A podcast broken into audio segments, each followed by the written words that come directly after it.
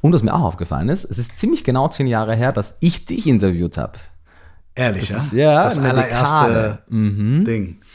Genau, ich kann mir erinnern, du hast, du es auch geshared irgendwo und also sehr lang, aber sehr gut. Wir haben da ewig gesprochen, es war so ein bisschen eine Aufarbeitung voll. deiner Und du hast gesamten ja wirklich Diskografie. Seitenweise, ne? Also, ja, Genau. voll. Eine Dekade her. Voll schön, dass, äh, dass, ich, dass wir uns A wiedersehen und lustig, äh, dass sich quasi, dass ich jetzt interviewt werde.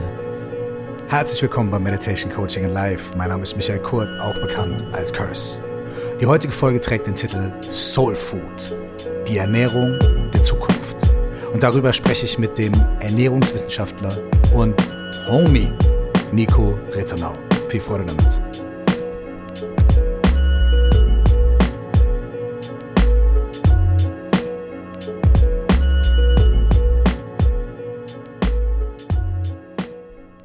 Wie im Intro kurz angerissen, habe ich das erste Mal vor über zehn Jahren mit Nico Rettenau gesprochen. Damals waren die Rollen allerdings vertauscht. Nico hat in der Gastronomie gearbeitet und wollte als Journalist, spezifisch als Hip-Hop-Journalist, durchstarten. Und in dem Kontext haben wir uns mehrere Stunden unterhalten über Rap, über Hip-Hop und über meinen gesamten Werdegang. Das Ganze hat Nico dann verschriftlicht. Das ist ein, weiß weiß ich, wie vielseitiges Interview geworden, was wirklich so meine ganze Historie aufgerissen hat. Heute, zehn Jahre später, stehen wir beide an anderen Punkten, kennen uns immer noch, mögen uns immer noch und sind beide happy, miteinander sprechen zu können. Nico ist mittlerweile einer der bekanntesten Ernährungswissenschaftler und Ernährungsberater, könnte man vielleicht sagen, in Deutschland. Er hat eins der Standardwerke über Ernährungswissenschaften geschrieben und wahrscheinlich das Standardwerk über vegane Ernährung, das heißt Vegan Klischee AD. Er hat viele andere Kochbücher, Rezeptbücher, aber auch Bücher mit Informationen zu Ernährung veröffentlicht. Nico hält nicht nur in Deutschland, sondern europaweit und teilweise auch sogar weltweit Vorträge zu den Themen Ernährung, vegane Ernährung und vor allem, was ist die Ernährung der Zukunft? Was brauchen wir wirklich? Wo geht die Wissenschaft hin in Bezug auf Nahrung, Nahrungsaufnahme, Nährstoffaufnahme und die Entwicklung von Zukunftsmöglichkeiten für Essen? Wir sprechen über wissenschaftliche Erkenntnisse. Wir, ach, bitte holt euch einen Zettel und einen Stift raus. Ich habe es schon mehrmals gesagt, aber in diesem Monat hier in der Mind-Body Connection im Meditation Coaching in Life, ey, also da habe ich echt teilweise wirklich die Ohren angelegt. Und so ist es ja auch bei Nico. Nico ist wirklich ein ein ein ein un äh, wie nennt man das ein unversiegbares Quell von äh, Informationen von Wissenschaft und auch einfach von praktischer Applikation. Da werden nicht nur irgendwelche Zahlen oder so runtergerattert, sondern es heißt auch immer so, okay, was bedeutet das eigentlich? Und vor allem, was bedeutet es ganz praktisch für uns umsetzbar? Wie viel davon kannst du, können wir in unserem täglichen Leben wirklich umsetzen? Und wo ist es gut, dass wir Näherungswerte haben, um einfach unser Bestes zu geben? Ich will gar nicht mehr so viel vorwegnehmen, nur noch eins. Es wird einen zweiten Teil geben von dieser Konversation. Das besprechen wir auch ganz am Anfang des Interviews. Und in dem zweiten Teil wird Nico über seine Historie erzählen. Ich werde ein bisschen über meine erzählen. Wir sprechen ein bisschen über unsere gemeinsame Story. Das kommt in einigen Wochen hier in Meditation Coaching and Life. Aber für jetzt, für diesen Moment, freut euch über ganz viele Juwelen, die Nico Rittenau in diesem Gespräch gedroppt hat. Soul Food, die Ernährung der Zukunft. Ja, Mann, ich würde mir jetzt gerne auch eigentlich äh, Stunden, drei Stunden, vier Stunden Zeit nehmen. Aber wir können schon mal gleich am Anfang sagen, da müssen wir halt leider einen Teil 2 und Teil 3 machen, Nico. Es wäre mir eine große, große Ehre. Das nächste Mal, wenn ich da bin, dann nehme Freu ich dich mir noch den nicht zu früh. Tag. Noch haben wir nicht, weißt du, vielleicht wird's totaler, totaler Blödsinn. Ey, glaube nicht. geil, dass du da bist, Mann. Wirklich, ich freue mich, ich freue mich sehr, sehr, sehr, sehr. A, weil wir eine lange Historie miteinander haben, über die Musik, übers Essen, Kochen, über Ernährung und Freundschaft einfach und, äh, und vor allem auch, weil du in diesem Bereich, über den wir heute quatschen wollen, halt einfach äh, eine wandelnde Koryphäe bist. Und äh, das ist super, das ist geil. Ich freue mich schon darauf, dass die Leute sich von dir mitnehmen können. Also ey, ihr könnt schon mal euren Zettel und euren Stift zur, zur Seite legen. So. Mir eine große Ehre. Ich versuche langsam zu sprechen, nicht zu österreichisch und dann mal gucken, wo die Reise hingeht. Na, das wird schon. Das ist doch gut und sympathisch. Ey, die erste Frage ist immer die wichtigste. Okay. Ja? no pressure. Are you ready? No pressure. Wie geht's dir? Ey, wirklich gut, wirklich gut. Ich, schon, schon sehr lange hätte ich das nicht mehr so ehrlich beantworten können. Weißt du, das ist ja auch so eine Floskel, wie geht's dir, mir geht's gut, wie geht's dir, danke, alles cool. Aber es geht wirklich gut, nachdem es echt jetzt längere Zeit ich einfach gar nicht darauf geachtet habe, wo meine Grenzen sind, sehr viel gemacht habe, das vielleicht businesstechnisch sinnvoll ist und auch wahrscheinlich in Zukunft auszahlt, aber für weder für meine Beziehung noch für meine Freundschaften noch für, für meine Gesundheit so gut war in den letzten Jahren. Und glücklicherweise habe ich äh, mehr und mehr auch mit genügend Nachdruck von meinem Umfeld mehr darauf geachtet in der letzten Zeit, da bessere Grenzen zu ziehen und auch mir mehr um, um, um die Person hinter all dem zu kümmern. Von daher gut, danke dir. Ich hoffe, dir auch. Und dieses, und dieses, dass es dir jetzt wieder etwas besser geht. Woran, woran merkst du das? Was ist anders? Ich, ich kann kaum einen Bereich nennen, wo ich es nicht merke. Also alleine schon in der Früh aufzuwachen und zu checken, ey, es geht mir gut. Also ich bin jetzt mm. sicherlich nicht der Achtsamkeitsprofi, aber ich fühle schon mehrmals am Tag rein, wie geht's mir, wie schlafe ich ein, wie wache ich auf und einfach zu merken, dass das Einschlafen gut funktioniert, dass das Durchschlafen gut funktioniert, dass das Aufstehen A kein Kampf ist, B, also weil wenn, du kennst das ja vielleicht auch, wenn man, wenn man Phasen hat, wo sehr, sehr viel ansteht. Ich persönlich habe dann gar keine Lust aufzustehen, weil ich weiß, was dann mich alles im Tag erwartet. Und jetzt ist es aber anders, ich stehe gerne auf, weil okay. ich weiß, ich habe viel zu tun, ja. aber es wird halt cool und es ist in einem Rahmen, dass es, dass es passt. Und ja, Essen funktioniert, Schlaf funktioniert, Sport funktioniert. Ich merke es auch beim Sport immer sehr, ob, ob ich gerade ausgeglichen bin oder nicht. Also es läuft einfach insgesamt gerade glücklicherweise gut und ich hoffe, dass es noch ein bisschen so bleiben kann. Hm. Wir, ey, wir sind ja eigentlich schon genau in der Gemengelage von dem, worum es hier auch in der Folge gehen soll. Ne? Körper und Geist und mhm. Zusammenhang von geistiger und körperlicher Gesundheit oder Wohlempfinden. Und du hast gerade gesagt, Sport funktioniert, Schlaf funktioniert, Essen funktioniert. Das sind ja eigentlich erstmal, könnte man sagen, körperliche Dinge. Mhm. Ne? Ähm, dennoch ist es so, dass du davor gesagt hast, naja, du hast viele Entscheidungen getroffen, die eher für Business sind und hast dann vielleicht Sachen gemacht, hast dich da verausgabt. Und das ist dann eher was Geistiges. Wenn man es mal so auseinanderdröseln will. Ja, ja. Würdest du sagen, dass es eher so ist, dass deine mentalen Entscheidungen, deine mentalen Zustände sich dann negativ auf deinen Körper auswirken und dass du halt erst mentale Entscheidungen oder mentale Prozesse änderst und dann dein Körper auch wieder hinterherkommt? Ne? Also ist das quasi eine, eine, ja. eine, kognitive Arbeit, die sich dann auf den Körper auswirkt? Oder würdest du sagen, es läuft irgendwie andersrum, dass du irgendwie erst dein Körper dir irgendwas signalisiert, du dann eine kognitive Entscheidung hast? Also wie, wie, wie ist das so bei dir im Alltag? Mhm ich würde sagen, es geht in beide Richtungen. Also sowohl jetzt ganz akute Dinge wie ich bin gestresst, mache eine Atemübung, was ja mhm. körperlich ist und das hat eine geistige Auswirkung. Oder ich versuche eine andere Achtsamkeitsübung zu machen, die vielleicht eher im Kopf beginnt und sich dann auf den Körper auswirkt und ich merke, mein Muskeltonus lässt nach und ich bin einfach entspannt. Das geht in beide Richtungen und auch im Alltag merke ich zum Beispiel, dass ich gewisse Lebensmittel besser vertrage, wenn ich mhm. nicht zu sehr gestresst bin, was ja dann eher quasi mit der geistigen Haltung anfängt und das, sich dann auf dem Körper aus. Das finde ich interessant. Du verträgst ja. gewisse Lebensmittel besser, wenn du nicht so gestresst bist. Kannst du ja, dazu was sagen? Ja, generell. Also nicht nur gewisse Lebensmittel, sondern gewisse Lebensmittel auch, aber insgesamt funktioniert mein gesamter Verdauungstrakt und ich würde sagen, wenn man ein bisschen darauf achtet, dass es auch bei den meisten anderen Menschen ist, mhm. funktioniert die Verdauungsarbeit einfach besser, wenn man A mit der, mit dem es klingt natürlich dann alles ein bisschen weit hergeholt, aber Mindset ist, finde ich, hier ein gutes ja. Wort, auch wenn man jetzt nicht sich in die Stimmung bringen muss mit ja. einer Meditation und so und so. Aber wenn man alleine schon von einem Meeting zum anderen geht und dazwischen schnell noch was isst, wird der Körper gar nicht die Möglichkeit haben, die richtigen Verdauungssäfte auszuschütten, die ganzen Enzyme, die deine Nahrung spalten. Das sind ja alles Prozesse, die zwar ohne dass, dass man selbst es steuern muss, ablaufen. Ja. Aber wenn man komplett woanders ist, kann es passieren, dass zum Beispiel eben die Verdauungssäfte nicht in der richtigen Menge ausgeschüttet werden und ähnliches. Das heißt, es wirkt sich auf beides auf und natürlich dann, wenn man die Nahrung nicht gut verdaut, wird man die Nährstoffe auch nicht im selben Maße aufnehmen können. Das wiederum kann dann auch eine Spirale sein, die dann in die falsche Richtung geht. Das sind jetzt kleinere Stellschrauben. Muss jetzt niemand sich Gedanken machen, dass das jetzt das ist der Gamechanger, ja. aber es, ich merke es einfach, meine Verdauung ist besser, alles, was damit einhergeht, vom Moment, wo man es isst, bis zum Moment, wo man es wieder los wird, funktioniert einfach besser. Und das hat weniger damit zu tun, was ich jetzt konkret gegessen habe, sondern wie das Ganze drumherum war. Ey, und obwohl du sagst, es ist nur eine kleine Stellschraube, ich finde es faszinierend. Man könnte das ja auch als Hokuspokus abtun. Man könnte ja auch sagen, ja, ja, klar, man soll langsam essen, Volksweisheit war whatever so, ne?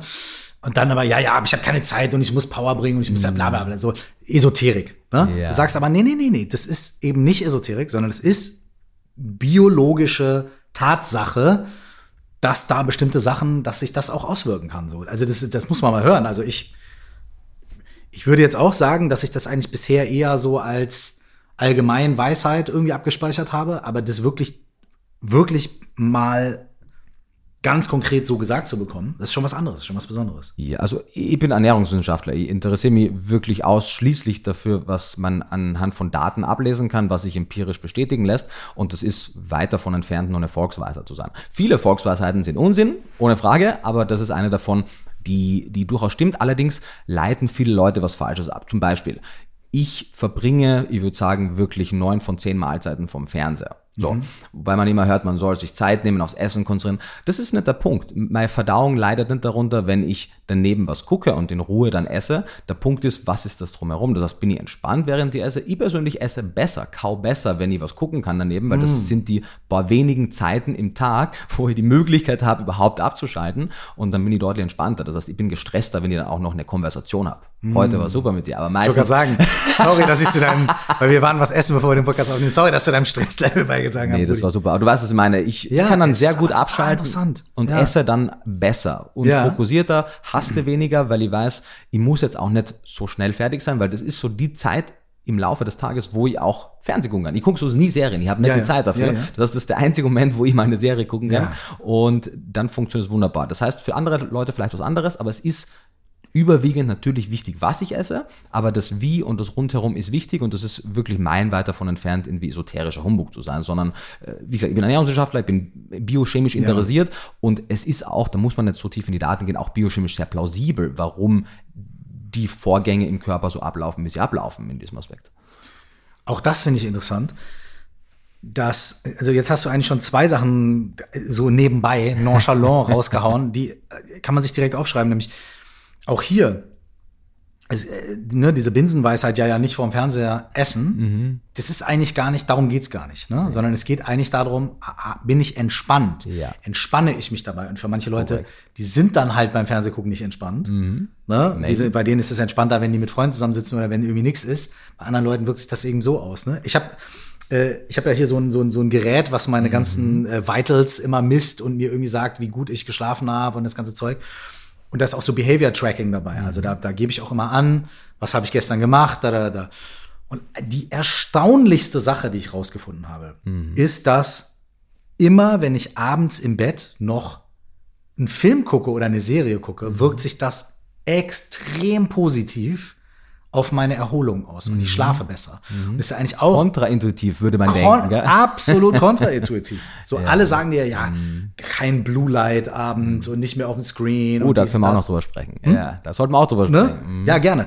Ähm, ja, lass uns das doch direkt tun, weil das mhm. ist nämlich zum Beispiel auch so eine Sache, wo ich für mich einfach festgestellt habe, für mhm. mich ganz persönlich individuell stimmt das nicht. Mm. So ist es andersrum, mm. kontraintuitiv.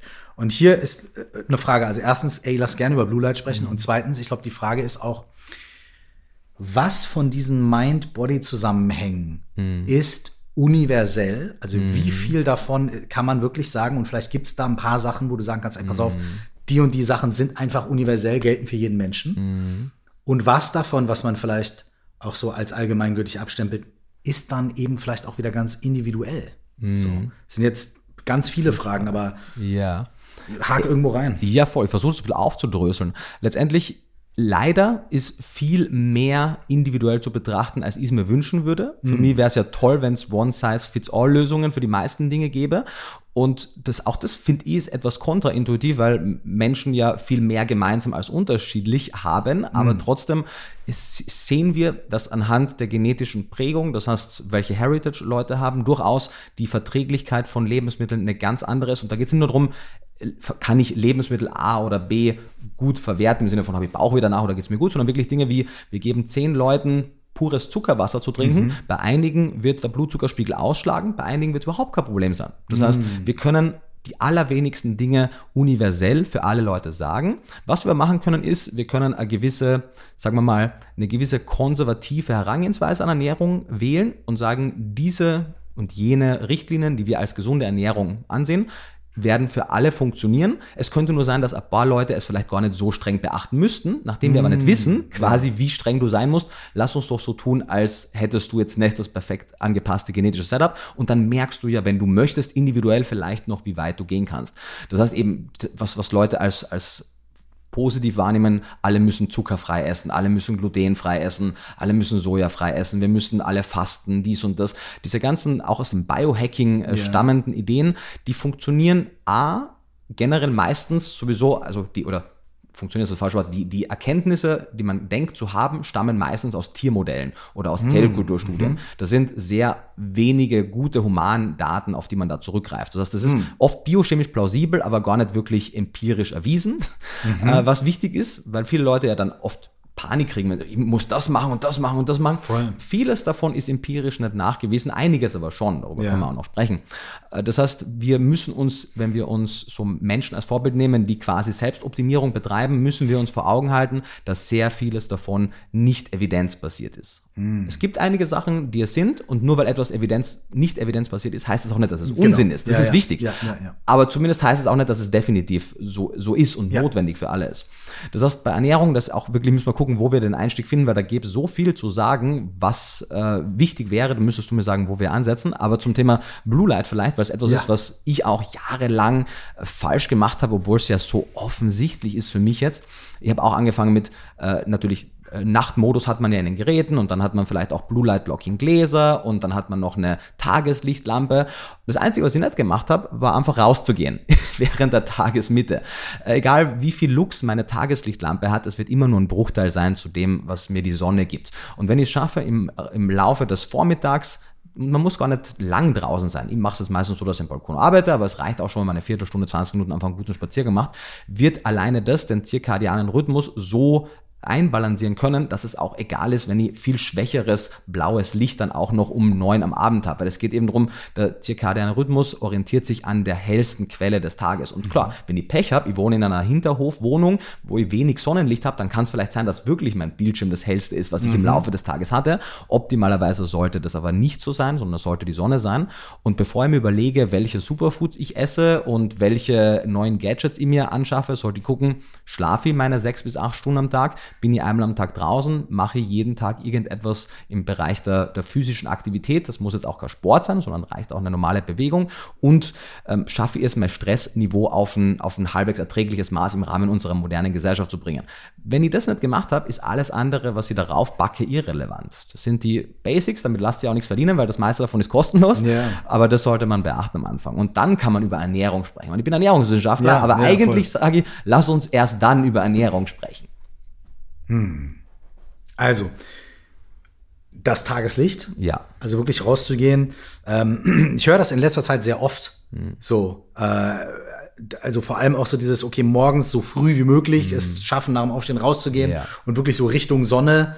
Also nicht in die Sonne gucken natürlich, ne, aber irgendwie Richtung Sonne schauen Hm. und das Sonnenlicht aufnehmen, ne? Ähm, dass das so wirklich ein ganz krasser Gamechanger sein soll für Tag-Nacht-Rhythmus, für besseren Schlaf und so weiter. Ne? Genau, man, natürlich kann man anfangen, am Abend immer Melatonin-Sprays zu verwenden und irgendwelche Einschlafübungen, aber das braucht man alles nicht, wenn der zirkadiane Rhythmus so eingestellt ist, dass man eine gute, natürliche Melatoninproduktion hat. Dann wird man nämlich ganz normal einschlafen. Spricht auch nichts dagegen, das Melatonin-Spray zu nehmen, aber es ist günstiger und auch universeller und Ja. besser einsetzbar und auch auf deinen individuellen Körper besser angepasst, wenn du es über deine eigene hormonelle Produktion steuerst.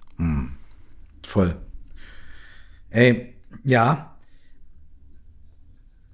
Es ist ähm, auch da wieder so, ne, dass man so sagt, okay, ähm, man hat dann ja jetzt auch wieder drei, vier Sachen, die man dann irgendwie beachten soll oder die man machen muss und so, ne? Aber vielleicht ist es ja wirklich so relativ basic zu sagen, gut, hey, ich kann morgens dann vielleicht die ersten drei Bahnstationen laufe ich oder sowas, ne? So. Oder um da ein bisschen das Tageslicht zu bekommen. Oder ich mache einen Spaziergang. Bei mir ist es tatsächlich der Spaziergang zurzeit. So, Ja. Ich glaube, ich werde alt. Was ich meine? Ey. Spaziergang. Aber ich mache es wirklich auch erstens um, ich komme dann, ich wach besser auf. Mhm.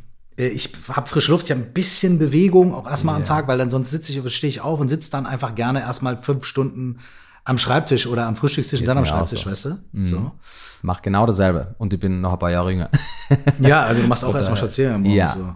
Ja. Wir versuchen es auch reichen zehn Minuten nach den zwei Hauptmahlzeiten und morgens in der Früh. Das sind eben dreimal zehn Minuten, die sollte man haben und mein Schlaf ist einfach so viel besser und ich spare mir auch. Ich kann eine Stunde weniger schlafen, wenn ich es schaffe, eine halbe Stunde am Tag zu gehen. Also man verliert keine Zeit, ich würde sagen, ich gewinne eine halbe Stunde mhm. dadurch. Ey, jetzt bist du ja Ernährungswissenschaftler. Eigentlich, so, gell? Ne? Eigentlich. ja. Und du hast gesagt, okay, erstmal diese Sache machen, also gut mhm. schlafen, mhm. sonderlich und auch vor allem körperliche Bewegung ja. und Stressniveau umzuhalten. Ja. Ich glaube, das sind äh, wenn mir diese vier Dinge gelingen am Tag, dann geht's mir schon irgendwie saugut. Mhm. So. Trotzdem merke ich aber, ähm, dass auch, was Ernährung angeht, äh, also ich interessiere mich sehr dafür und ich merke auch, dass es bestimmte Lebensmittel gibt, die mir irgendwie besser tun als andere. Und ich mhm. merke vor allem auch, dass ich ähm, manchmal auch an manchen Tagen, mein Körper, wie so, der scheint mir irgendwie so zu signalisieren, so ich krieg so wie so Cravings, also Gelüste mm. auf so bestimmte Sachen so. Ich, das sollten wir einhaken später noch. Sehr gerne und mm. lass uns genau mm. darüber reden. Ich meine jetzt auch nicht Schokolade mm. nur so, mm. sondern ich meine manchmal auch irgendwie habe ich zwei drei Tage einfach wirklich äh, wir hatten es eben von, äh, von Ei, ne? Dass ich wirklich mein Körper, ich, ich habe richtig Bock, Ei zu essen. So, ne? Das ist richtig so, mein Körper sagt mir das. So. Und jetzt ist die Frage, was kannst du mir darüber sagen? Was, was, was weiß man darüber? Mhm. Es gibt ja auch so intuitives Essen als Theorie, da, wo ich mir auch denke, so, boah, okay, schwierig, weil manchmal sagt mir meine Intuition, isst drei Tafeln Schokolade und trinken eine Flasche Rotwein, weißt du? Sagt mir mein Körper täglich, ja. So, weißt du, ich meine. Und, es, und deswegen ist die Frage, wo, wo, wo sagt, wo und mhm. wie sagt unser Körper uns irgendwie, was er braucht? Und mhm. wo ist es halt irgendwie, was ganz anderes. Konditionierung, bla bla mhm. bla und so weiter. Kann man da, kann man da so, so ein bisschen ja. sich der Sache nähern? Kann man auf jeden Fall. Es sind zwei Aspekte, die da wichtig sind. Die Kommunikation, die quasi wir gedanklich mit unserem Körper haben, das heißt die Signale, die in beide Richtungen gehen, die sind kompliziert zu deuten. Einige sind interessant und können aufschlussreich sein, viele können auch irreführend sein. Eben gerade dieses Thema intuitives Essen, wonach isst ihr? Der menschliche Körper ist evolutiv geprägt von den letzten, sagen wir mal, zwei bis 300.000 Jahren. Erst in den letzten 10.000 Jahren haben wir ansatzweise so eine Ernährung, wie wir es jetzt haben, beziehungsweise die klassische industrielle Ernährung haben wir seit wenigen Jahrzehnten. Aber selbst wenn man sagt, der Zeitpunkt, wo sich zum ersten Mal die menschliche Ernährung sehr verändert hat, das war der Übergang vom, vom Jäger- und Sammlertum mhm. im Rahmen der neolithischen Revolution vor so 10.000 bis 14.000 Jahren, wo unsere Ernährung deutlich kohlenhydratreicher wurde, getreidehaltiger, viel weniger auch aus, ähm, Auswahl bestand, weil wir von hunderten Wildkräutern, Früchten und so weiter auf wenige Getreidearten mhm. und ein bisschen Milch und Fleisch äh, zurückgekommen sind. Erst seit diesem kurzen Zeitraum quasi ernähren wir uns so. Und bis evolutive Prägungen zu Trage kommen, ein paar Sachen haben sich geändert. Wir haben nicht mehr steinzeitliche Gene in jedem Aspekt, aber in mhm. sehr vielen haben wir das. Und wir haben quasi immer noch viele steinzeitliche genetische Adaptionen in einer modernen Welt, die vor vielleicht 100.000 Jahren sehr gut und wichtig waren, die uns heute aber Probleme machen. Mhm. Aber Klassiker kennt man, unser Verlangen nach Süßes, mhm. nach Süßem.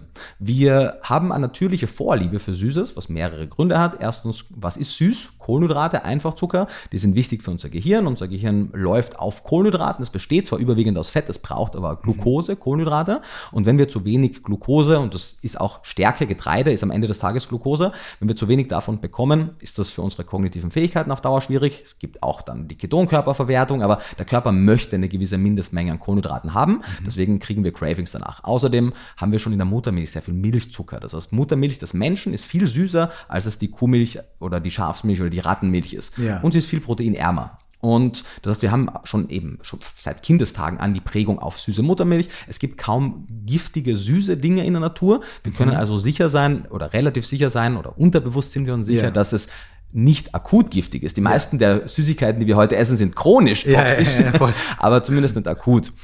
Auf der anderen Seite haben wir eine Abneigung gegen Bitteres, weil viele giftige Dinge bitter sind. Mm. Das heißt, wir haben da schon, es hat Sinn, warum wir diese, diese Adaptionen haben, aber in der heutigen Zeit ist es dann oft nicht mehr so sinnvoll, weil wir haben kaum noch Hungersnöte. Das heißt, die, mhm. die, der Körper verlangt immer noch nach kalorienreicher Nahrung, weil in Zeiten des Hunger oder Zeit des, des Energiemangels, was ja im Laufe der 100.000 Jahre eher der Default-Mode war, haben wir eine Vorliebe für kalorienreiche Lebensmittel entwickelt. Wir haben sogar, abseits der vier bekannten Geschmacksrichtungen, süß, sauer, mhm. bitter, salzig, die fünfte Umami kennen auch mhm. einige, wir haben einen sechsten Geschmackssinn für Fett.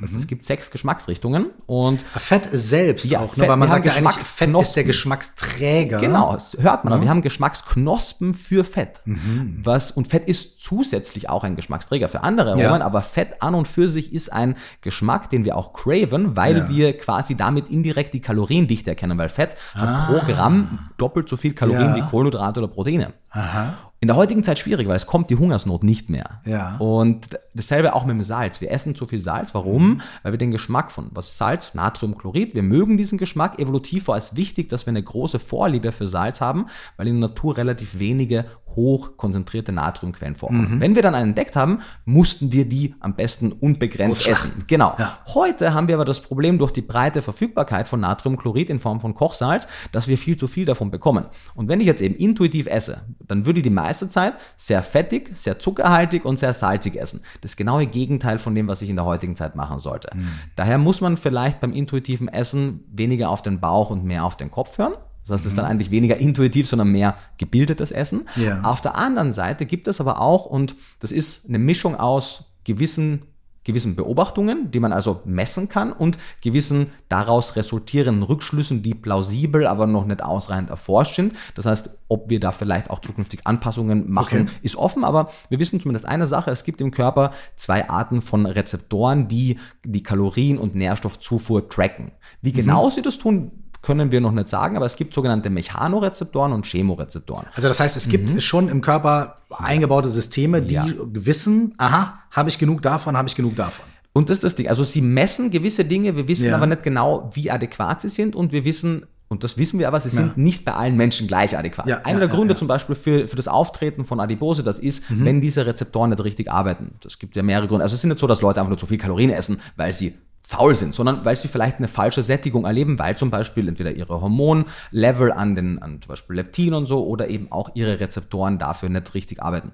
Und die Mechanorezeptoren, die sind sehr simpel. Die, die funktionieren einfach über, über mechanische Reize. Das heißt, ich könnte jetzt auch Steine zu essen geben, deine Mechanorezeptoren würden darauf anspringen. Klar, der Bauch ist voll. Genau, Ne? genau. Das sagt man ja auch so, wenn man jetzt irgendwie gerne Gewicht verlieren möchte, Mhm. dass man dann Sachen eher essen soll, die halt den Bauch voll machen, aber die wenig Kalorien haben, was weiß ich, irgendwie den ganzen Brokkoli oder sowas, ne? Statt Genau. eine Pizza. Genau. Macht den Bauch genauso voll. Ich, ich kehre jetzt mal über den Kamm. ja, genau. Ne? Und so weiter. Das Problem ist nur, dass es eben nicht nur die Mechanorezeptoren, sondern auch die Chemorezeptoren gibt, die Genau. die, also wir wissen, dass sie die Energiedichte messen können. ja, ja, ja, ja, ja. Wir wissen nicht genau, wie gut sie die Mikronährstoffdichte messen Mhm. können. Und da kommt eben die Krux ins Spiel. Es gibt dieses Modell des toxischen Hungers von einigen Wissenschaftlern, die postulieren, dass eine der Gründe für dieses permanente Überessen der westlichen Welt ist, dass unser Körper quasi merkt, dass er zwar mit Kalorien teilweise überversorgt, aber mit Mikronährstoff unterversorgt ist. Ah, interessant. Und der Körper suggeriert dir,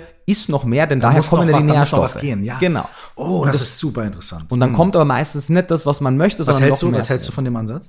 Ich halte den für sehr plausibel, aber nur weil etwas plausibel ist, muss es nicht stimmen. Das, das Ding ist, wir beobachten, wenn man Menschen gut supplementiert, schon einmal einen Unterschied in dem Essverhalten, was sehr dafür spricht. Das heißt, wir erhöhen nur die Mikronährstoffdichte von Personen über Supplements, ändern nichts an ihrem Essverhalten selbst, sie ändern ihr Essverhalten mit der Supplementierung. Jetzt kann man natürlich sagen, ist das vielleicht auch ein gewisser Placebo-Effekt oder Nocebo-Effekt im Rahmen einer kontrollierten Studie, aber es taucht zu oft auf, als dass es komplett indiskutabel wäre. Sau interessant. Was ja diese These auch stützen würde. Richtig, richtig. Und daher sollte man in diesem Aspekt eben vielleicht schon ein bisschen auf seinen Körper hören. Das Problem ist nur, der Körper wird dir nicht sagen, ich brauche Calcium, ich brauche Magnesium, ich brauche Vitamin A, klar. D, E Sondern und K. sagt, äh, ich brauche es etwas. breiter. Er sagt es breiter. Hm. Ja, und wenn du zum Beispiel, du hast das mit dem Ei angesprochen, das zum Beispiel scheint mir eine sehr plausible, äh, eine plausible Aussage zu sein. Wir sehen das nämlich sehr oft bei Menschen, die potenziell unterernährt ist das falsche Wort, weil wir leben in der westlichen Welt, aber Menschen, deren, deren Mikronährstoffzufuhr nicht optimiert ist, dass sie Cravings auf derartige besonders nährstoffreiche Lebensmittel bekommen. Ich würde nicht denken, dass der Körper weiß, dass er genau zum Beispiel jetzt das Cholin im Ei braucht, aber er hat, warum auch immer, im Laufe der Zeit, weil auch Eier Lebensmittel sind, die schon sehr lang Teil der menschlichen Ernährung sind, offensichtlich gelernt, vielleicht hat auch die Zeit deiner Lebzeit schon gereicht, damit dein Körper gelernt hat, dass Ei gleich nährstoffreich ist und dann hat er diese, diese Lust darauf. Andererseits kann man aber auch das Ganze dismissen und kann sagen, nee, warte mal, Eier sind einfach sehr proteinreich. Wir wissen, dass wir Craving nach proteinreichen Dingen haben und das alleine erklärt es schon. Das heißt, das sind zwei Theorien, die sich quasi ausschließen. Sie können Ja. nicht beide komplett gleichwertig stimmen zur gleichen Zeit. Ja. Es könnte natürlich sein, dass an beiden Elemente stimmen. Am Ende des Tages führen sie aber zu denselben Verhaltensweisen. Und das ist eigentlich das, was wichtig ist. Wann immer wir, und wir könnten wahrscheinlich jetzt sechs, sieben Stunden über Ernährung sprechen, wir würden niemals darüber sprechen, du musst jetzt Ernährungsform A oder B machen, weil das ist völlig irrelevant. Es geht darum, welche Lebensmittelauswahl hast du, kannst du den Nährstoffbedarf decken, vermeidest du Überschüsse und schaffst du es, die Stoffe, die dein Körper zum Überleben braucht, aber nicht selber produzieren kann, in ausreichender Menge über irgendeine Quelle zu kriegen. Lebensmittel meistens, Nahrungsergänzungsmittel manchmal, zukünftig hoffentlich Functional Foods, die genauso lecker schmecken wie das, was wir eigentlich nicht essen sollten, Ja. aber dann plötzlich all die Nährstoffe liefern, die wir haben wollen. Da wären wir bei sowas wie aus dem 3D-Drucker gemachtes Steak zum Beispiel, wo du aber theoretisch schon alle Mikro- und Makronährstoffe, die du so brauchst, kannst du da reinmachen. Genau. Und dann hast du das Gefühl, ich esse ein Steak, ne? hast aber tatsächlich irgendwie an den Inhaltsstoffen schon irgendwie deinen Tagesbedarf mehr oder weniger an allem gedeckt. Genau, und dann ist es egal, ob es jetzt ein Steak ist oder irgendwas anderes, Oder- sondern oder- oder was immer du als Transportmedium haben möchtest Ja. quasi. Das, das, darauf wird es hinauslaufen müssen, weil, ohne jetzt zu weit auszuholen, aber ich denke, es ist interessant, dass man das versteht. Wir befinden uns gerade in einer, in einer sehr interessanten Zeit, wo aus meiner Sicht sehr bald sich ein Scheideweg abzeichnen muss, weil wir einer Ernährungswende unumgänglich quasi kurz bevorstehen. Zum einen natürlich jetzt außen vor gelassen die ökologischen Aspekte der westlichen Ernährung. Wir müssen allein aus ökologischen Gründen eine Reformierung unserer Ernährungsgewohnheiten machen. Wir müssen aber auch aus rein individuell gesundheitlichen Gründen eine Reform machen. Warum? Wenn wir uns angucken, wie sich die menschliche Spezies entwickelt hat. Zum einen war sie deutlich aktiver, als es heutzutage der Fall ist. Das heißt, sie hatte mehr Kalorien zur Verfügung, weil wir aktiver waren. Das heißt, wir müssen heute eigentlich pro Kalorie, die wir essen, mehr Mikronährstoffe zu uns nehmen, weil wir anstatt dreieinhalb oder 4000, wie wir es in der Altsteinzeit hatten, weil wir aktiv waren, weil wir gejagt haben, heute vielleicht nur noch 2500 Kalorien hatten, weil wir überwiegend auf einen Bürojob angewiesen sind, müssen wir also quasi nährstoffreicher essen im Verhältnis zur Kaloriendichte. Andererseits haben wir aber durch die grüne Revolution, die uns ja sehr ertragsreiche Pflanzenzüchtungen gebracht haben, heute zwar eine Überversorgung mit eben Kalorien, mit gut Ja. verfügbaren Lebensmitteln, aber dadurch hat die Mikronährstoffdichte unserer Lebensmittel drastisch gelitten. Es wird oft gesagt, unsere Böden sind so ausgelaugt und deswegen ja, manche Böden sind besser, manche sind schlechter, aber Böden kann man düngen. Das Problem ist, egal wie nährstoffreich der Boden ist, wenn du Pflanzenzüchtungen hast, die deutlich ertragsreicher sind, werden sie pro Mengeneinheit weniger Nährstoffe haben. Das liegt in der Natur der Sache, das ist das sogenannte Delusion-Effekt. Jeder Winzer weiß das. Jeder Winzer, der qualitativ hochwertigen Wein machen möchte, fängt an, seine Rebe zu beschneiden, beschneiden, damit sie ja. weniger ertragsreich ist, weil dann jede einzelne Damit Traube die, genau, genau, mehr Wumms kriegt. Jawohl, Jeder einzelne genau. Traube, absolut. Und wir machen genau das Gegenteil in der klassischen Produktion von Lebensmitteln. Wir wollen, Ja. dass der Apfelbaum Mehr- mehr, trägt, dass das Weizen, äh, dass der Weizenertrag pro Fläche Ja, mehr ist. ja. Und dadurch wird es proteinärmer, mikronährstoffärmer, stärkereicher und es wird ein ungünstiges Nährstoffspektrum insgesamt. Und Ist dann, es wirklich so, dass man zum Beispiel heute, dass man sagen kann, wie so ein plausibles, also nicht plausibel, sondern so ein plakatives Beispiel, so, das, was du heute in vier Orangen bekommst, das hast du vor 70 Jahren in einer Orange bekommen oder sowas. Kann man das so Pi mal Daumen Kamm Wird nicht 4 zu 1 sein, aber ja, man, Ja. man Es ist wirklich so. Es gibt interessanterweise sogar wirklich auch, und da bin ich erstaunt, wie vorausschauend manche Wissenschaftler arbeiten. Es gibt Feldversuche, wo in den letzten 60, 70 Jahren, einige auch schon 1920 Ja. angefangen, Wissenschaftler auf ein und derselben Fläche unterschiedliche Pflanzengattungen, also Weizen, unterschiedliche Weizengattungen angebaut haben und gesehen haben, wie auf ein und demselben Fleck, wo man nicht sagen kann, das ist jetzt eine andere Erde oder Ja, ähnliches, ja, ja. der Nährstoffgehalt der Getreidesorten abgenommen hat. Und jetzt muss man auch nicht in Panik geraten, weil was sind das? Das sind vielleicht 20, 30 Prozent. Problem, also es sind nicht eine Orange zu Ja, vier, ja, sondern eher ja. 1 zu 1,5 Ja. oder 1 zu 1,3. Aber wir hören da ja nicht auf, sondern wir verarbeiten Vollkorngetreide zu Weißmehl, wir pressen aus Ölfrüchten Öle, wir machen aus der Zuckerrübe Zucker und das kann man auch alles machen. Man müsste nur auf anderer Stelle kompensieren. In den USA gibt es eine verpflichtende Anreicherung von Weißmehlen mit den Nährstoffen, die durch die Raffinierung verloren geht. Hm. Es gibt in, in Mexiko werden, wird äh, Maismehl als eines der Grundnahrungsmittel angereichert. In Israel gab es zumindest, ich weiß nicht, ob es dann letztendlich gemacht wurde, aber es gab einmal ein, ein Positioning Paper, in dem erarbeitet wurde, dass das, das Leitungswasser in Israel mit Magnesium angereichert Ah, ja. wird. Wir haben die Jods als Prophylaxe quasi Genau. weltweit, die das gezeigt hat, wie sinnvoll es sein kann, Nährstoffe anzureichern. Wir haben nur dann aufgehört. Warum auch immer. Und da müssten wir weitermachen. Das heißt, wir brauchen eine Ernährungsweise, die abseits des besseren ökologischen Fußabdrucks es schafft, den individuellen Bedarf des Menschen mit seinen aktuell konditionierten Ernährungsvorlieben unter einen Hut zu bringen Ja. und preiswert am besten auch ethisch den Nährstoffbedarf decken kann. Und da sollten die Bemühungen wie zurück zum Ursprung, wir essen einfach wieder vollwertiger, das sind zum Scheitern verurteilte Konzepte. Weil da eben gar nicht mehr das drin ist. Das ist gar nicht einmal so, weil unsere Vorlieben einfach in eine andere Richtung gehen. Ich kann dir ja zehnmal sagen, was gesund ist. Wenn du es nicht machst, wirst du es nicht machen. Und jeder hat gehört, man sollte lieber Vollkorn als Weißmehl essen. Mhm. Was haben wir heute gegessen und worüber haben wir uns gefreut? Ich hätte auch die weißen Nudeln bestellt, wenn es Vollkorn gegeben hätte. Ja, ja, ja, ja. Weil sie mir einfach besser schmecken. Ja. Dass wir müssen, und es muss auch nicht das Vollkorn sein, aber ich kann ja die Nährstoffe, die durch das Vermahlen weggehen, einfach wieder zusätzlich reinbringen. Mhm. Entweder über Anreicherung, über Fermentation oder über Supplementation. Jetzt sind wir bei dem Thema Supplementation. Mhm. Da würde ich gerne kurz mit dir drüber quatschen. Bitte. Es ist ja echt ein, also mein Background ist der, mhm. ähm, mein Vater ist Arzt mhm. ne? und der ist so oldschool, äh, hier äh, Wissenschaft, äh, mhm. so, ne? Und er hat sehr früh schon zu mir gesagt, als ich so angefangen habe, so vielleicht so mit 18 mich so ein bisschen dafür zu interessieren.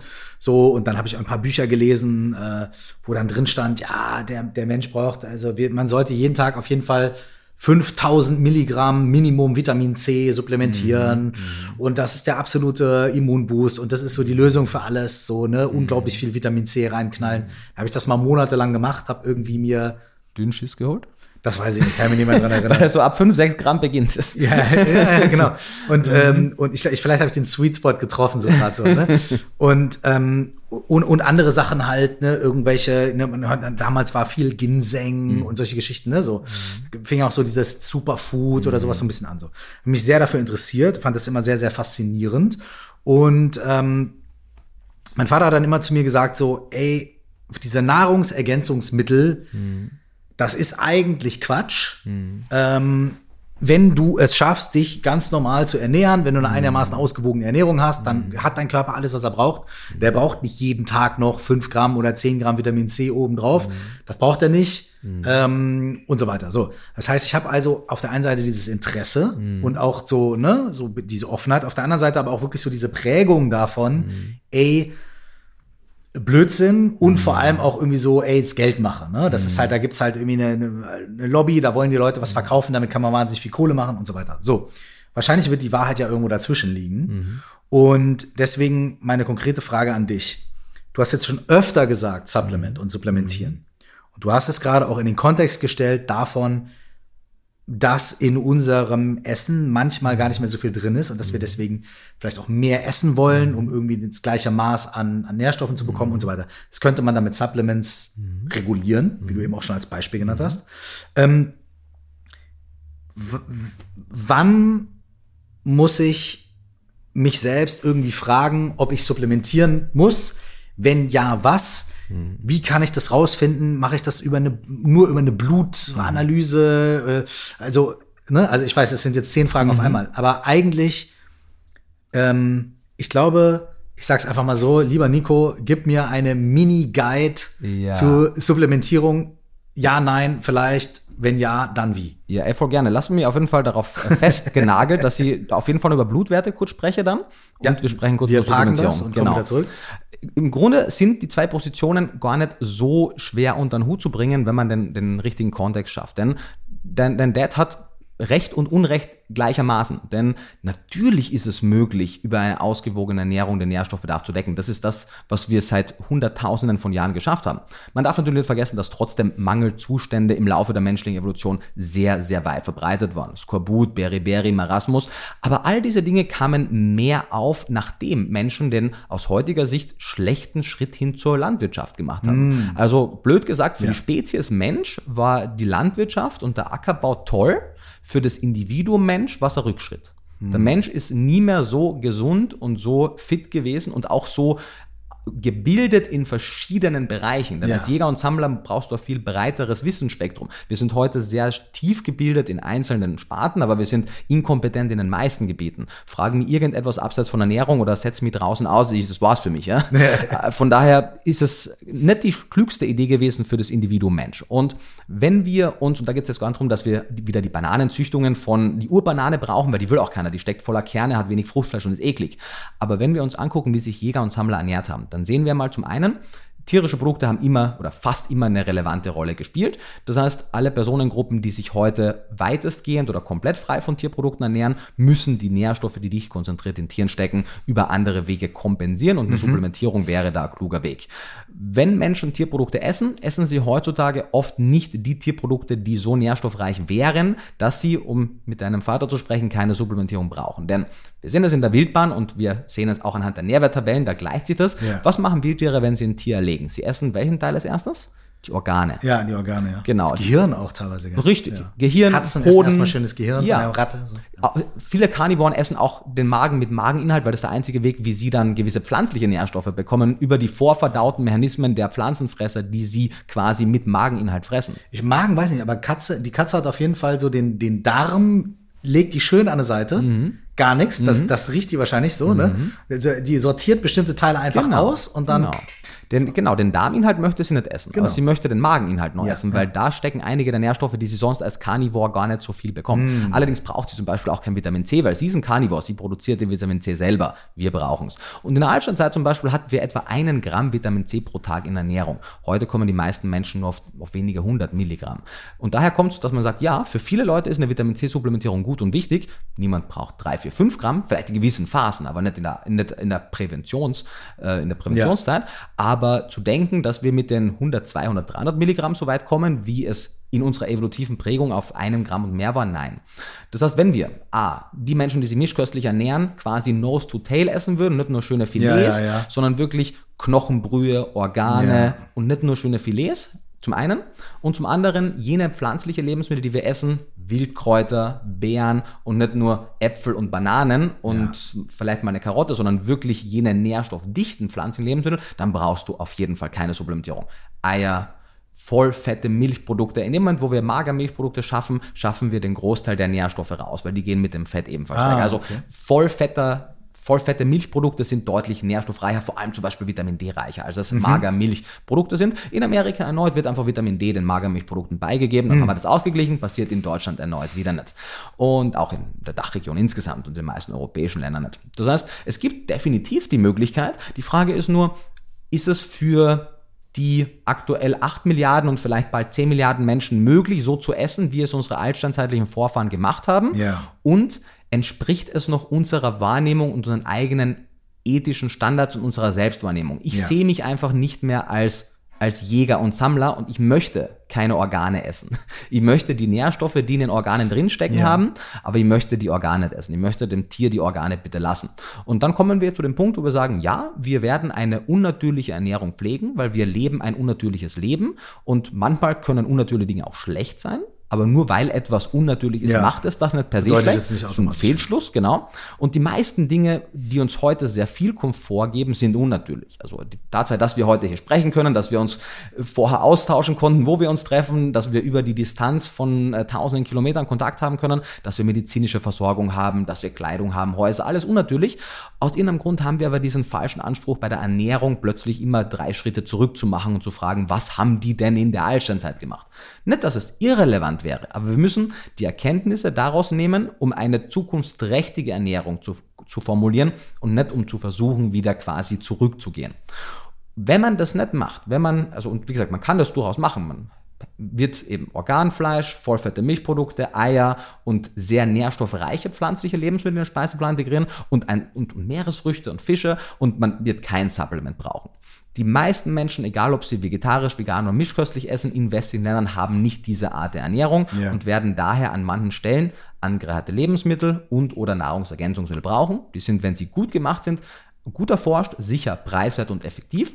Problem ist nur, sie jetzt kommen wir zu einem, zu einem weiteren mhm. wichtigen Punkt, so, ne? Ja, weil aber die, diese Indust Industrie mhm. ist ja auch mhm. komplex, da kann man eine Menge Kohle machen. Ja. Und äh, das ist nämlich genau der Punkt, wie mhm. gut sind die Supplements, die mhm. wir haben und wie zielgerichtet ja. sind sie. Und, und daran scheitert es. Und das ist auch der Grund, warum Supplements in der Wahrnehmung der meisten Menschen so schlecht dastehen. Zu Recht, weil es meistens auch keine kluge Idee ist. Die Schuld trifft aber nicht die Nahrungsmittel, sondern Nahrungsergänzungsmittelhersteller. Und im weitesten Sinne vielleicht die Politik, die nicht richtig reglementiert, ist aber auch sehr schwierig, das zu reglementieren. Nahrungsergänzungsmittel sind keine Arzneimittel. Die haben keine Zulassung, die müssen keinerlei Tests bestehen, gar nichts. Wenn man, und das wird leider immer wieder in Studien gezeigt, Nahrungsergänzungsmittel, die frei verfügbar am Markt sind, einschickt, auf ihren Nährstoff- und Schadstoffgehalt testet, schneiden sie meistens sehr schlecht ab. Mm. Sie enthalten meistens nicht, was sie versprechen, manchmal viel mehr, manchmal viel weniger und manchmal auch noch Schadstoffe. Im schlimmsten Fall kann es also auch passieren, dass man Nahrungsergänzungsmittel nimmt, im Glauben, sich was Gutes zu tun und schade. sich was Schlechtes ja. tut. Genau. Selbst in einigen Studien immer wieder tauchen Studien auf, die nicht die Ergebnisse liefern, die andere Studien geliefert haben und die scheinbar kontraintuitiv sind mit ja. gewissen äh, Vitaminen. Und wenn man dann aber guckt, ob die Studien denn ihre Präparate, die sie verwendet haben, davor analysiert haben, sehen wir in vielen Studien, wo Nahrungsergänzungsmittel keinen Effekt hatten, wurde das Präparat vorher gar nicht im Labor getestet, ob es überhaupt das hat, was es hat. Denn mm. bei einer Leber weiß sie meistens ungefähr, was drin ist. Klar, ja. kommt auf die Fütterung des Tiers drauf an, ja. aber da weiß sie zumindest einen Mindeststandard, den ich habe. Oder im Muskelfleisch oder im Käse. Im Supplement nicht. Es könnte theoretisch auch einfach nur Reiskleie drin sein. Ja, ja, ja. Und es ist leider falsch zu denken, dass da quasi die Nahrungsergänzungsmittelhersteller die Hand drauf haben und da ehrlich arbeiten. Manche ja, die allermeisten Okay, aber ganz, ganz kurz einzuhaken. Mhm. Das heißt also, wenn ich das richtig verstanden habe, dass manche Studien, mhm. die sich damit beschäftigt haben, mhm. wie wirksam mhm. Supplements sind, mhm dass die einfach ein Supplement genommen haben, sich darauf verlassen Total. haben, da wird schon drin sein, was draufsteht. Ja. Und die gar nicht geguckt haben, ist das da wirklich drin? Das heißt, im, äh, äh, im Zweifelsfall haben die sogar mit irgendeinem sowieso schon Placebo, ja, getestet und dann kommt nachher raus, nö, das macht gar nichts. Und Placebo dann, unterscheidet sich gar nicht so sehr vom Nahrungsergänzungsmittel, vielleicht weil im Nahrungsergänzungsmittel ungefähr gleich viel Wirkstoff drin war. Ja, genau, genau, genau, genau so genau. nach dem Motto. Okay, ja. was dann aber zu einer Verzerrung führt, ja. weil dann, die Studie sagt, wirkt nicht, mhm. aber eigentlich ist das Nahrungsergänzungsmittel, was getestet wurde, mhm. Humbug. Korrekt, korrekt. Nährstoffe wirken, das wissen wir, weil wir wissen, der Körper hat einen Bedarf nach einer Reihe an Vitaminen, Mineralstoffen, an Fett- und Aminosäuren. Wenn die und deren Derivate nicht ausreichend zugeführt werden, kann es zu Stoffwechselproblemen kommen. Wenn wir die über eine Gabe von Nährstoffen, entweder über Nahrungsmittel oder Nahrungsergänzungsmittel ausgleichen, dann wird der Organismus dadurch besser arbeiten. Das Immunsystem wird besser werden, die Verdauung wird besser werden, der Energiestoffwechsel. Das ist also komplett unstrittig. Die einzige Frage ist, wie gut funktionieren Nahrungsergänzungsmittel ja. im Vergleich zu Lebensmitteln? Aktuell meistens schlecht. Es liegt aber nicht per se an dem an der Darreichungsform der Nahrungsergänzungsmittel, sondern an der mangelnden Qualität und Überwachung. Das ist das Problem. Die meisten der Nahrungsergänzungsmittelhersteller, die heute sich am Markt tummeln, die man frei verkäuflich findet, produzieren als White Label irgendwo, kommen mm. in vielen Fällen kommen Produkte, das eine Produkt kostet vielleicht viermal so viel wie das andere. Eigentlich werden beide in derselben Fabrik produziert, das eine ist nur mehr Marketingausschlag. Es ist wahnsinnig intransparent. Wenn wir Nahrungsergänzungsmittel kaufen, Krass, ja. Dann wollen wir Labortests haben zu jeder Charge von jedem Produkt, die uns bescheinigen, es ist genau das drin, das draufsteht und es sind keine Schadstoffe drin, die ich nicht haben möchte. Ich möchte dass die Firma mir anhand von Dokumenten zeigt, warum sie das Nahrungsergänzungsmittel so zusammengestellt hat, wie es ist, warum das für mich sinnvoll sein soll und vor allem für wen es gedacht ist. Denn ich kann nicht als Firma sagen, mein Nahrungsergänzungsmittel ist für alle gleich gedacht. Schwangere, stillende, Kinder, Erwachsene, vegetarisch, vegan, mischköstlich, all diese Gruppen brauchen unterschiedliche Nährstoffpräparate. Das heißt, One Size Fits All funktioniert hier überhaupt nicht. Und all das und vieles weitere und auch die ehrlicherweise auf der anderen Seite mangelnde Bildung der Allgemeinbevölkerung in Ernährungsfragen, meistens sind Analphabeten, was ihre eigene Ernährung und Nährstoffzufuhr angeht, all das führt dazu, dass wir jetzt die Situation haben, die wir haben. Und auch in der Politik, wo ja Rahmenbedingungen gesetzt werden könnten, gibt es zu wenig Experten und Expertinnen, die hier beratend zur Seite stehen könnten. A, weil sie nicht gefragt werden oder B, weil sie nicht gehört werden. Einmal das eine, einmal das andere.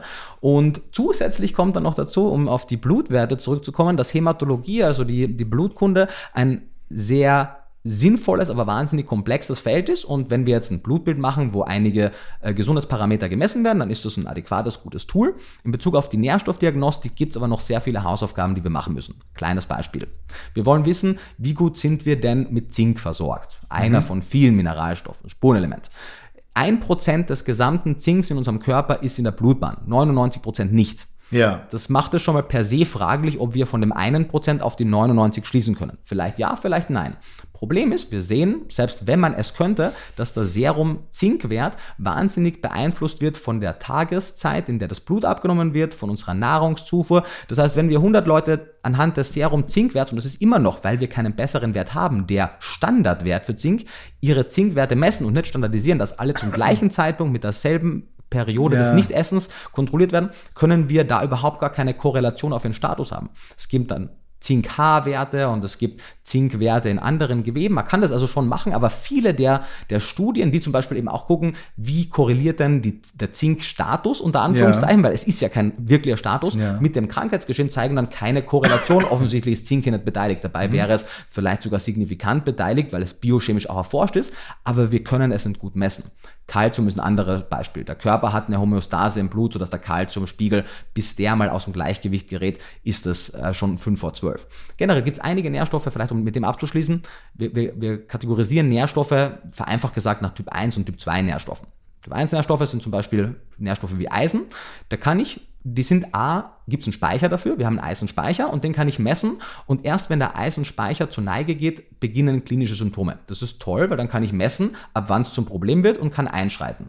Andere Nährstoffe, Zink zählt dazu, haben keinen Speicher und die klinischen Symptome treten auf, bevor der Blutwert überhaupt nach unten geht. Das bis mein Serum-Zinkwert irgendwann im Keller ist, habe ich schon die klinischen Symptome eines Zinkmangels. Und ich kann mhm. also quasi die Zinkversorgung anhand meines Blutes nur sehr eingeschränkt beurteilen. Mhm. Und Sämtliche Nährstoffe fallen in eine der beiden Klassen. Ja. Einige kann man also besser messen wie andere. Für viele Werte fehlen uns einfach immer noch die Instrumente oder die Laboranalysen. Und summa summarum also, wenn man sagt, hey, ich habe ein Blutbild gemacht und das ist alles okay. Leider heißt das relativ wenig. Andererseits, wenn ich einen Nährstoff teste und der Test zeigt, ich habe eine Unterversorgung, heißt es leider noch immer nicht, dass es so ist, weil die Frage ist, was wurde denn für ein diagnostisches äh, Tool genommen? Viele der Blutwerte passen nicht zu dem, was wir anhand der Studien vermuten würden. Auch ein sehr plakatives Beispiel. Wir haben auch wir selbst, also Studien ja. zeigen das, wir haben es auch selbst verifiziert. Wir haben ein und denselben äh, Blut, also an ein und demselben Tag sowohl venöses Blut als auch Fingerbeerenblut abgenommen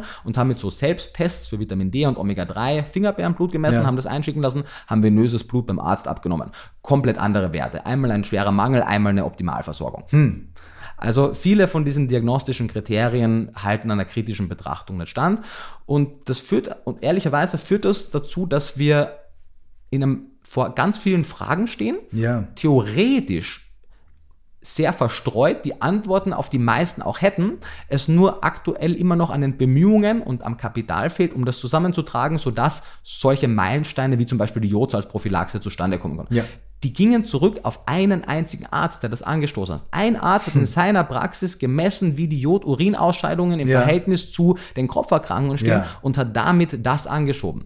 Und davon sollte es dann mehr geben. Und dann wird es hoffentlich vielleicht sich auch in den anderen Bereichen so etablieren können.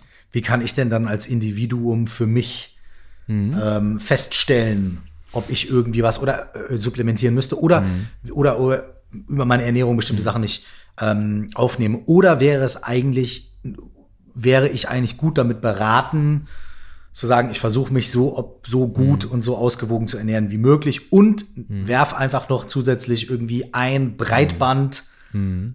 Supplement irgendwie zusätzlich mhm. ein, um mal so die Basics zu covern. Ist das eine, hat das, ist das sinnhaft? Mhm. Oder ist das auch so ein bisschen, mhm. würde das verpuffen? Was ja, ich meine? Sehr, sehr gute Frage. Und auch hier, wahrscheinlich würde man deinen dein Dad fragen und wahrscheinlich auch würde er auf PubMed gehen und würde sich die großen Analysen angucken, würde er sehen, Multinährstoffe zeigen keine signifikanten Verbesserungen für die Langlebigkeit, für die Mortalitätsraten.